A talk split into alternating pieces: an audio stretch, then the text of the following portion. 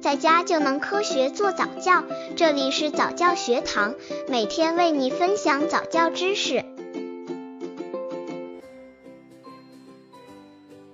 六个月宝宝早教亲子游戏六，我的玩具哪儿去了？这个游戏锻炼对物体恒存性的认识。一旦宝宝开始明白专家所说的物体恒存，也就是明白了看不到某个东西，并不意味着那个东西就不存在了时，妈妈就可以和宝宝玩藏猫猫的游戏了。把宝宝喜欢的一个玩具放到一个小包里，然后放到一个小盒子里，随后再把小盒子放到大一些的盒子或包里，如此下去，至少要在这个玩具外面套上五层。然后把这个套叠的荷包放到宝宝面前。如果妈妈把他的小熊藏起来了，就问他小熊哪儿去了。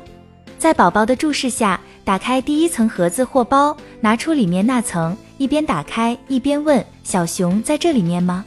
继续下去，直到在他面前打开最后一层，大声说道：“你的小熊在这儿呢。”然后让宝宝抓一抓小熊。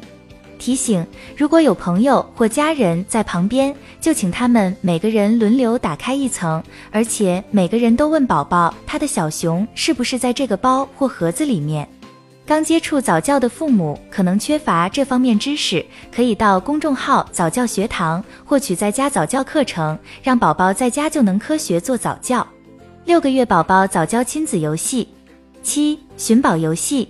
这个游戏锻炼宝宝精细动作的协调性，把东西集到一起的冲动，在宝宝很小的时候就开始了。宝宝可能已经有了一些玩具或小装饰物，是宝宝在外出时喜欢随身带上的。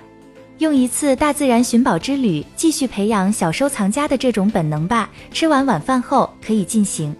天气好的时候，把宝宝放到手推车上，在把手上挂一个大包或篮子。带着宝宝到公园里走走，把看到的所有有意思的东西都指给宝宝。一片有趣的树叶，或是形状古怪的小树枝，把它们捡起来放到宝宝的篮子里。很快，宝宝就会开始指出他自己想要的东西了，告诉你他希望把什么东西加入他的收藏品中。回到家后，可以将你们找到的东西粘在纸上，做成拼贴画，并挂在墙上。六个月宝宝早教亲子游戏。八为宝宝录音，这个游戏培养宝宝听力发声。宝宝第一次听到自己发出声音，是个值得记录的时刻。